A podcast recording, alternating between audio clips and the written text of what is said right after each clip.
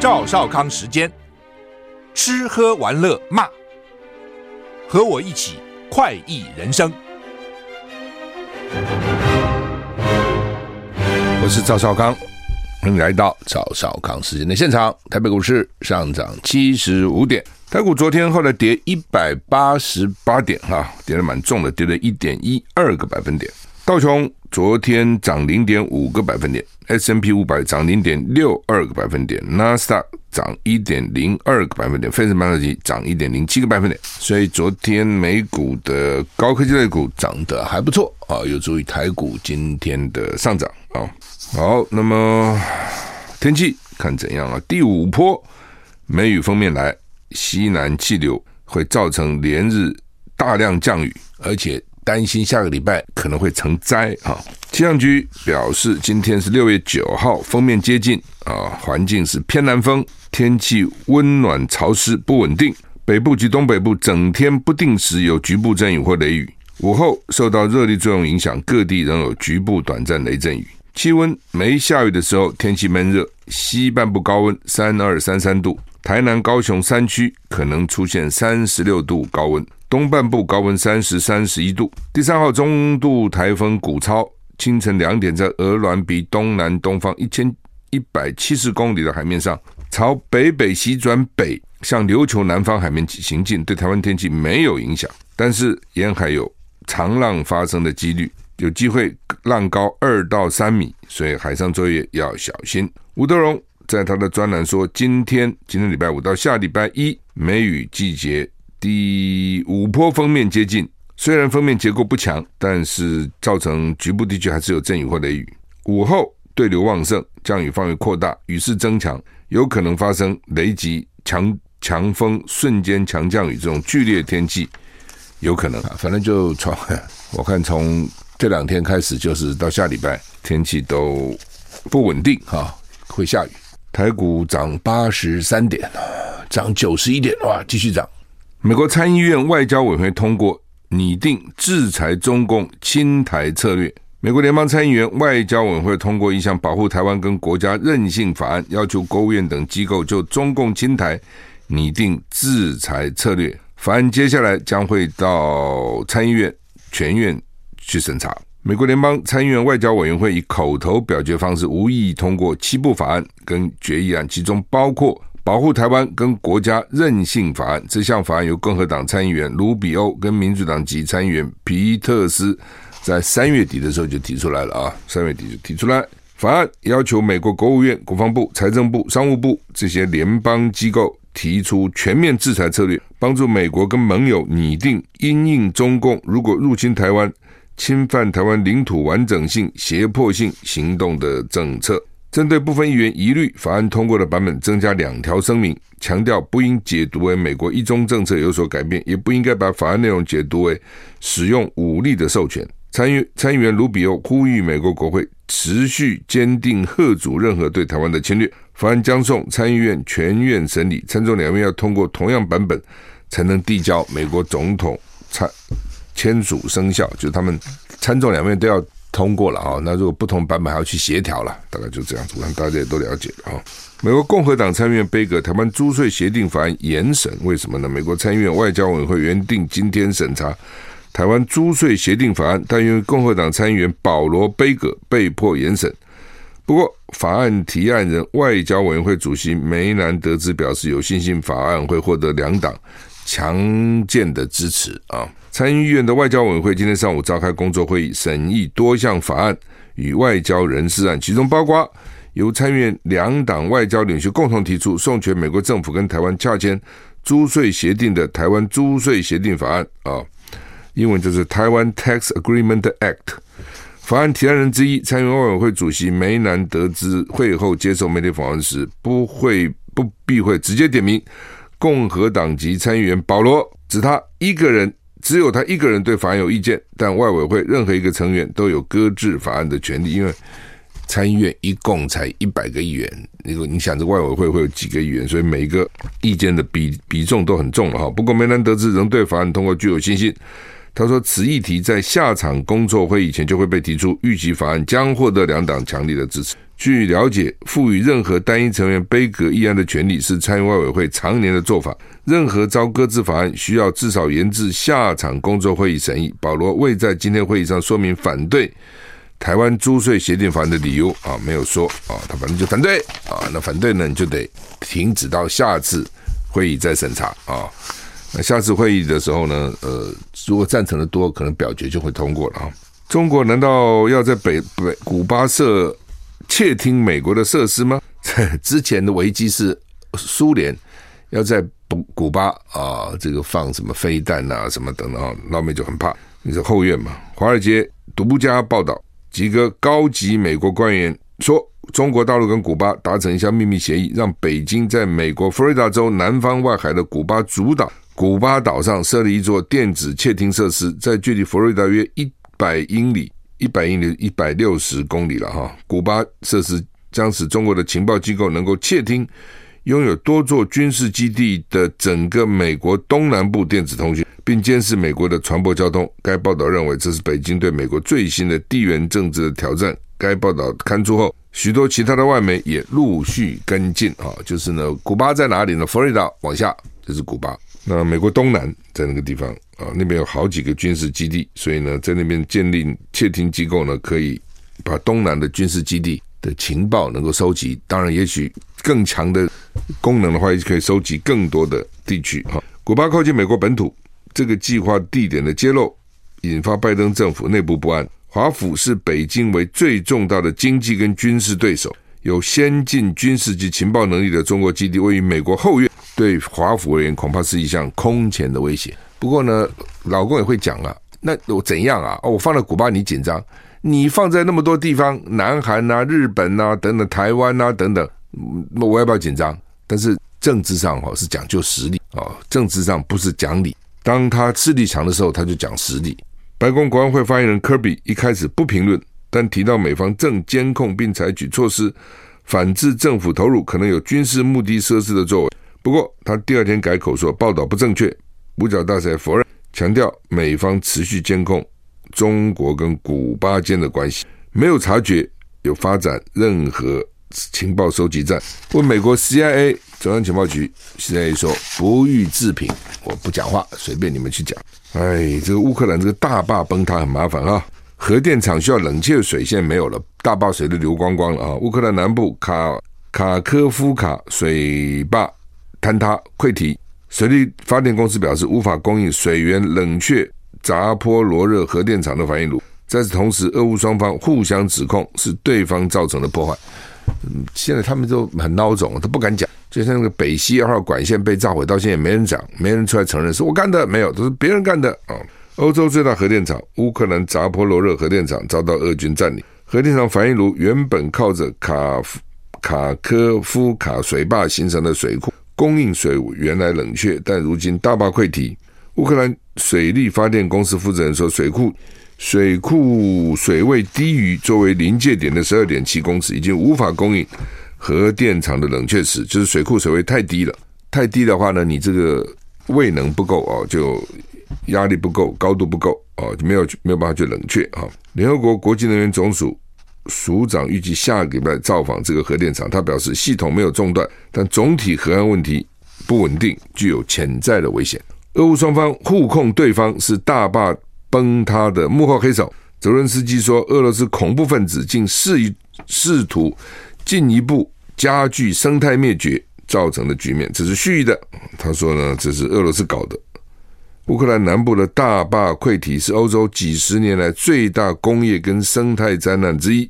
乌克兰外交部长跟美国国务卿布林肯谈话，表示美国正在协助减轻灾难的后果。这个坝这个岛坝崩塌了这个很危险啊，水都流光光啊！你看下面的动物园那动物都淹死了。法国小镇有四个小孩被砍，没事找小孩干什么？叙利亚难民专挑幼童下手。连坐在婴儿车里面的婴儿也不放过，这什么意思啊？这显然是有问题啊！法国阿尔卑斯山安锡镇八日发生湖边公园男子持刀攻击事件，造成多人受伤，其中四名被刺伤的幼儿目前情况稳定。法国安锡镇发生让人震惊的持刀攻击事件。据报道，一名叙利亚难民持刀挥砍多人，造成他们受伤，其中包括幼童。英国广播公司 BBC 引述说，四名幼儿在医院治疗，情况稳定，年龄只有一到三岁。你这人到底有病啊！一到三岁，你去杀人家干什么？哦，里面一个三岁英国幼童，一个荷兰幼童，啊、哦，还有两个成人，其中一人情况危急。嫌犯是三十一岁的叙叙利亚男子，他在瑞典拥有难民的身份。好，我们休息一下再回来。I like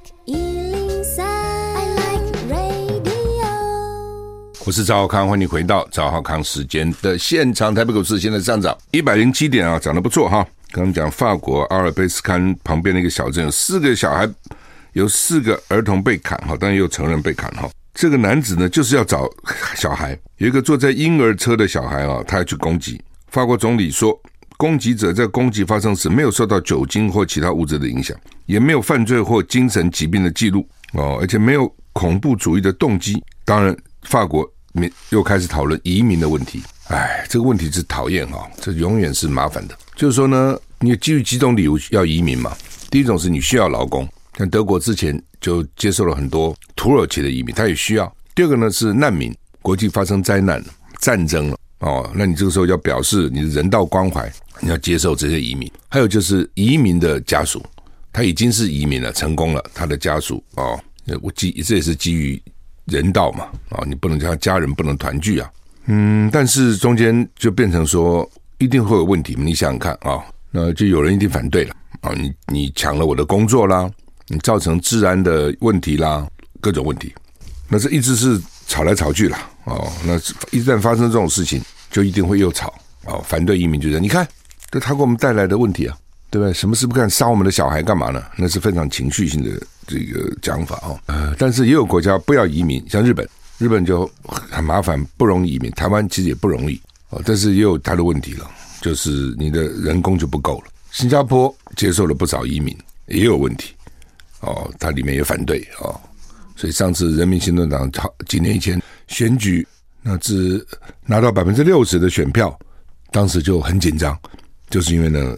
他们的移民政策受到民他们选民的质疑哈。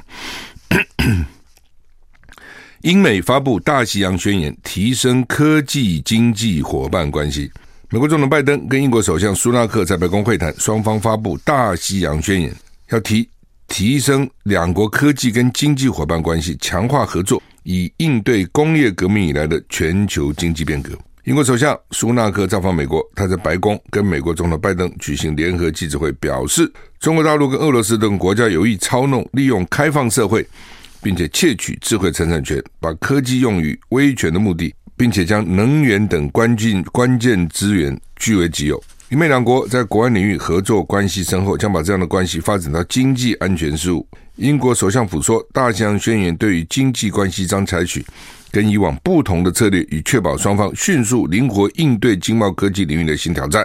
英美双方即刻采取行动，包括就关键矿物协议展开协商。报道指出，拜登请求美国国会指定英国为国防生产法法定义的国内供应商，就是拜登要请美国国会指定英国是国防生产法定义的国内供应商，把英国当成他的美国的国内供应商。这意味着英国企业可以比照美国企业条件受惠于美国政府投资，而且两国也将携手在国际间强化人工智慧 AI 的安全，并且在半导体等关键新科技领域巩固两国领先的地位。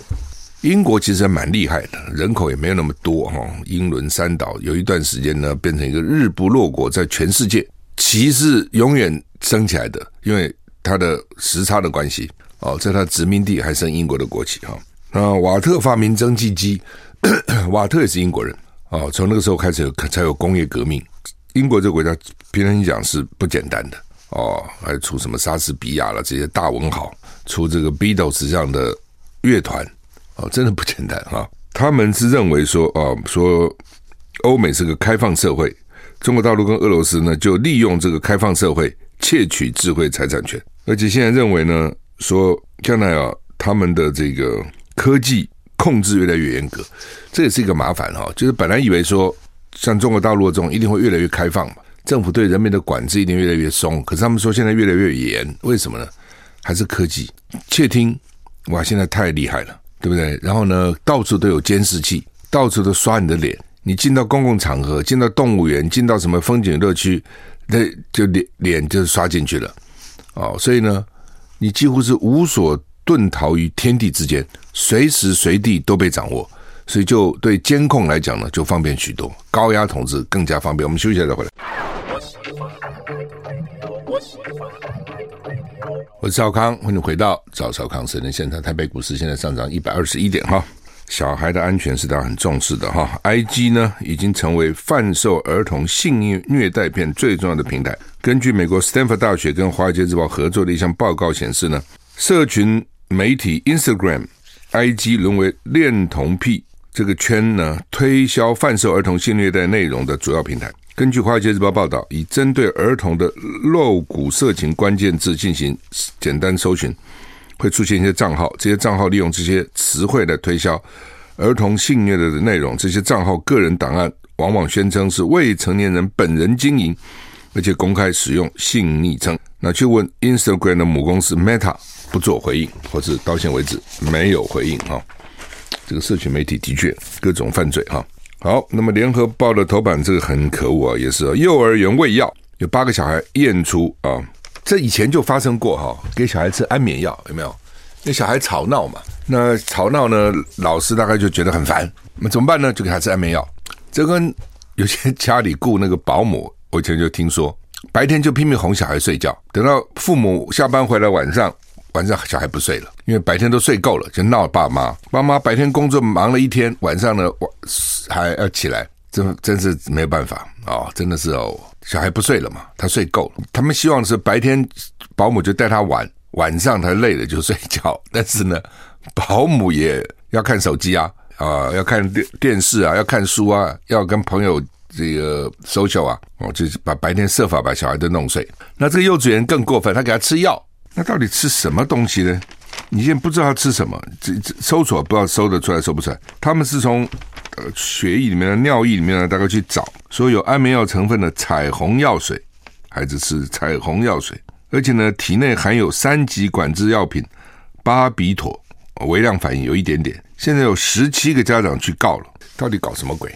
啊，侯友谊昨天晚上两度鞠躬道歉，他们去检查六十七个幼儿里面的二十八个人，里面查出八个人体内有巴比妥药物的微量反应，到底怎么回事？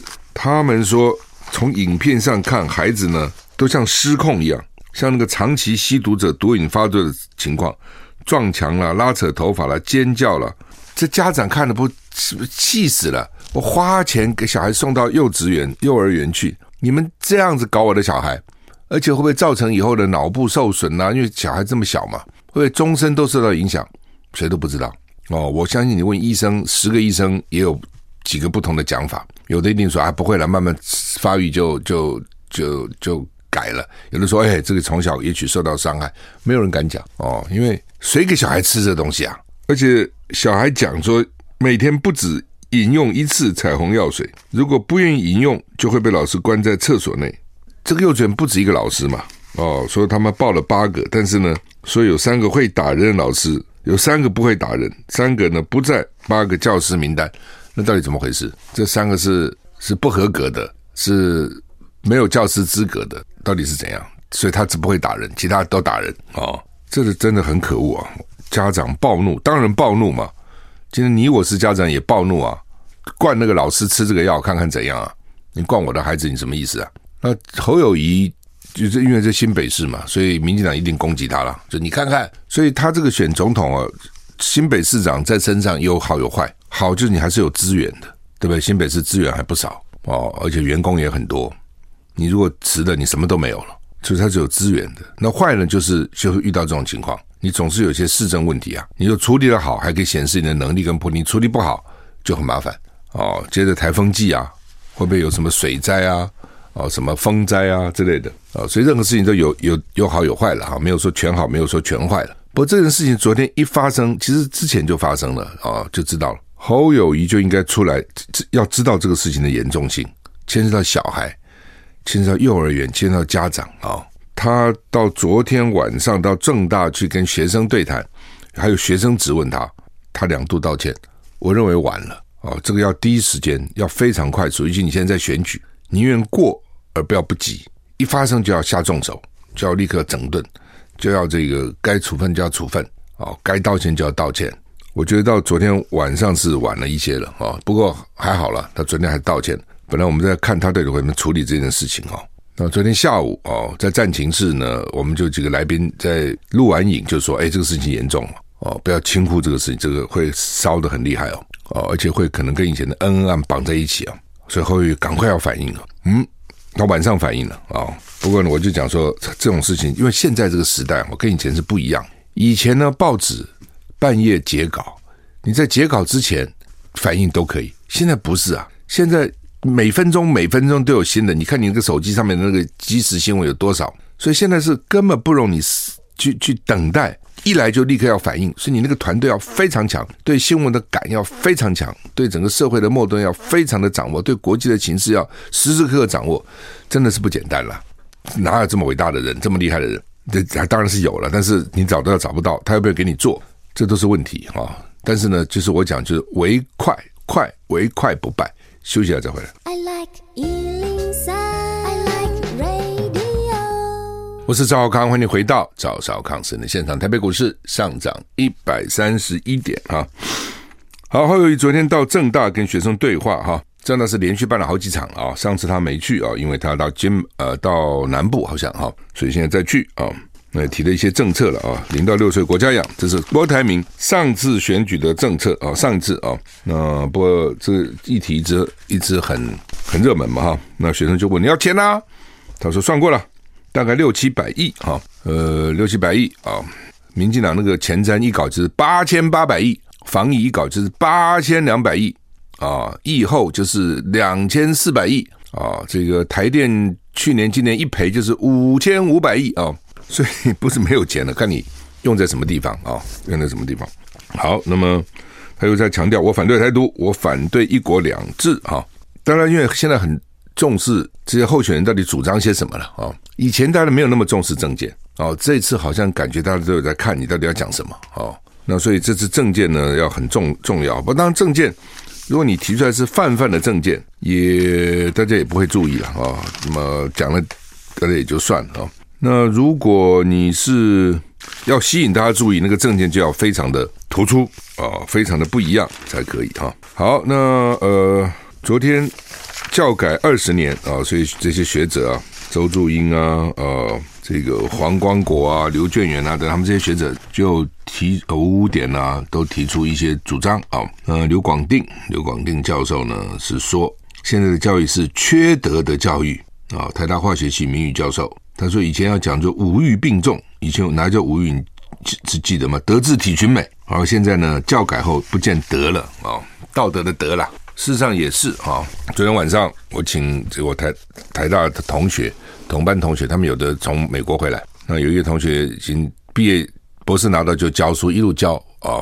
呃，他就讲，他说他们这个从事教育的人最重视教育。如果你一个国家教育不行，你将来就完了，这个国家将来就完了。”哦，整个的逻辑感，还有你的道德感是非常重要啊。他就讲说，假定说年轻学生看到这些搞政治的每天在那边乱讲一通，言不及义，讲话也没什么逻辑，然后这些人都可以当大官、享大权，那给青年的示范到底是什么？哦，这个话是真的是很有深意了，因为这些人是能能见度最高嘛，对不对？年轻人看到他们了，那假如说这些人你知道是个坏蛋。你知道他讲话是没道理，你知道他强词夺理，你知道他简直是这个党同伐异，哎，但是人家平步青云。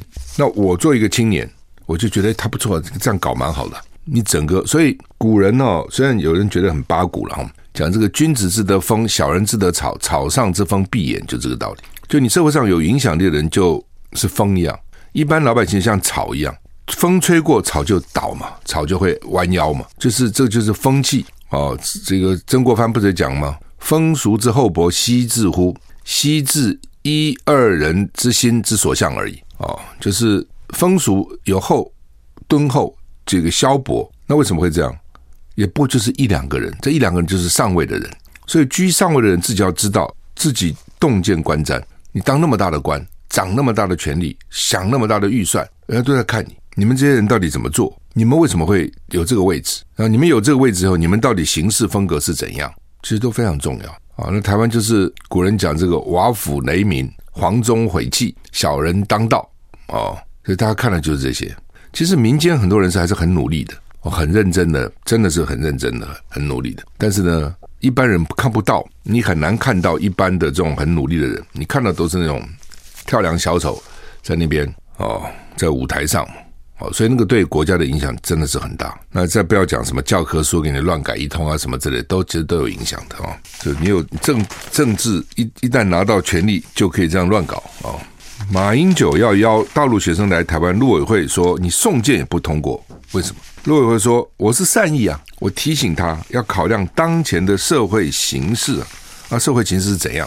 当前的社会形势那是你民进党搞出来的啊。两岸这么紧张，你民进党责任也很大。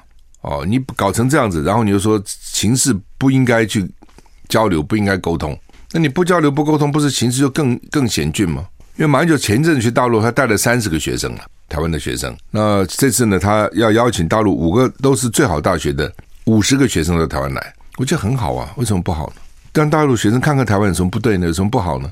学生之间交流，增加友情，增加了解，减少敌意，不是很好吗？这个比你们买多少飞弹啊，什么什么防御啊，好多了哦。然后呢，就开始是说他的这个什么不需要用马英九基金会，这个马英九基金会不要用。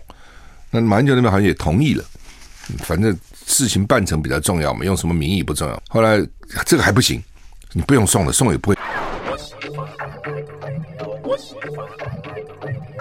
我是赵少康，欢迎你回到赵少康时间的现场。台股现在涨一二三点哈，好，那么大陆学生马上就要请他们来，陆委会不准不肯啊，我觉得陆委会为什么不肯？所以你们要注意现在的社会的情势啊，那社会情势怎样呢？啊，为什么不行呢？那蔡英文不是口口口声声说要希望跟对岸交流吗？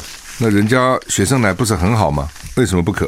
实在是很可恶了哈！你也是觉得他们实在是真的是蛮莫名其妙的哈。中国时报今天头版头登的叫做“美日台的无人机情报即时共享”，听起来不错哦。那搞半天是我们的情报给人家响，人家情报有给我们响吗？我也很怀疑。为什么？什么叫人家的情报，我们的情报给人家响？因为呢，二零二五年的时候呢，我们要被交付四架 MQ 九 B 海上卫士无人机，那这个。无人机是功能很强的，很贵的，其实就是死神呐！你听这个名字，死神啊、哦，多可怕！还可以去杀人、斩首什么啊，很多钱。我印象不错的话，这四架无人机要我们出六亿美金，一架无人机要一亿五千万美金，四十五亿新台币，叫我们买这个无人机。买了以后干嘛呢？可以去斩首吗？你斩谁啊？哦，好，那不斩首干嘛呢？说做情收，收完这情报给谁呢？给美国，这个就跟以前那个 U two 一样，记得吗？那个时候，比如说怀生哦，那这个怀生国中就是那个今年那个 U two 飞行员，当时我们美国就给我们一些 U two 飞机，可以飞得非常高，飞到大陆里面去，然后照相空拍哦，就知道大陆哇在建这个原发展原子弹的基地了啊，这么拍可以非常深入匪区，认为老共不知道，后来有一架被打下来才知道说，原来老共知道。而且把你打下来，好，所以我们也牺牲了一些飞行员。U2 的情报给谁用？给美国人用哦。那死的是谁？是台湾的飞行员。飞机 U2 应该是美国人提供的，那这也就罢了，对不对？现在还我们买，我们买飞机去取得情报以后给老美用，那你应该免费给我们这飞机才对啊，不是应该这样吗？对不对？所以我常常觉得说这个真奇怪，说我们是第一岛链多重要。哦，我们又捍卫了什么日本，又捍卫了这个呃，什么南韩啊，什么一堆哈、然后呢，等于是帮帮美国挡住，我们在第一线帮美国挡住，所以有第一岛链，再来有第二岛链哦，什么关岛啦，什么这个马绍尔群岛还是什么，马不是北北马里亚纳群岛了哈、等等，这是第二岛链啊、那所以我们是第一岛链。那第那我们保卫那么多国家，保卫那么多地区，他们应该给我们钱才对啊！我们帮他保卫嘛，怎么都是我们自己出钱呢？哦，所以我就看说，诶，好讲的好漂亮哦，哦，说这个我们三国美台日，就美国、日本、中华民国情报及时共享，好像讲不错哦，哇，他们情报都给我们，鬼打架了，是我们情报给他哦，不是他情报给我们。川普啊要被政府起诉啊？为什么？就是说他离职以后把机密文件带走啊？到底什么文件？他们要把它带走哦？听说那个拜登也带走了一些，不是拜登律师自己讲的吗？哦，听说带走他儿子跟乌克兰的交易的这些内情、这些资料哦。那川普也带走，不知道带走什么东西哦？那就是不行的。就是说，你看老美这点是规定蛮严的。就公家就是公家，私人就私人。哦，甚至你这些大官，你的 email 都要用公家的 email，不能用你自己的手机，不可能有有代父无私交的，不能有自己的什么朋友啊，什么都没有，就是公家。公司就是用公家的设备。哦，所以那时候希拉里不是被选举就为了这个。哦，这次他落选的原因之一，穷追猛打这一点啊。所以川普啊，但前一阵子被起诉，起诉以后呢，他募款反而增加了。那现在这次再起诉会怎样？哦，也是大家也都在看哦，到底会怎样哈？昨天我们提过，今天联合报有个图哦，就是呢，美国十几州都被雾霾笼罩，所以这个气候的问题又就主要是加拿大的大火，森林大火，空气污染哦，十几个州拿警报，最坏的空气在纽约、华华府、费城的那一带东岸，纽约两座机场。大概是两，那应该是甘乃迪跟拉瓜迪，因为空气品质影响能见度，大批飞机停，全美国有四千个航班延误，一千多个航班取消。他们说是二十多年来影响美国东北部最严重的野火。他们说外面看起来跟火星一样，啊，火星是怎样？里面都是乌烟瘴气，就是啊，一塌糊涂啊。纽约的 Syracuse 雪城跟宾州的空气污染指数突破四百。我们通常过一百哈，AQI 过一百，我们就认为不好，对身体有害。它四百是北京啊，有段时间北京就这样子嘛。纽约市两次成为全世界空气品质最糟的城市哦。我刚刚讲过，超过一百就是不健康，超过三百是危险。现在到了四百，嗯，多严重哈！所以这个污染的问题啊，就是地球暖化的问题啊，其实是真的很严重哈。那。你台湾将来面临的问题大了啊！你现在绿能，你绿能你是不够的，呃，要花很多钱，也把台湾的国土也破坏的这个差不多了，都到处都是个太阳光电板。然后呢，那个装置容量非常大，它为什么要铺这么多？它装的容量很大，它的效率很低的，懂吗？装设备很大，发出来电，因为随着天气的改变、气候的改变，效率是很低的，所以你就需要那么大的装置容量，这都是。民脂民膏，这都是公帑，一个错误的政策，让大家很多钱都白白浪费掉了，好吧？祝你一个愉快的周末，我们先到了，谢谢你收听，再见。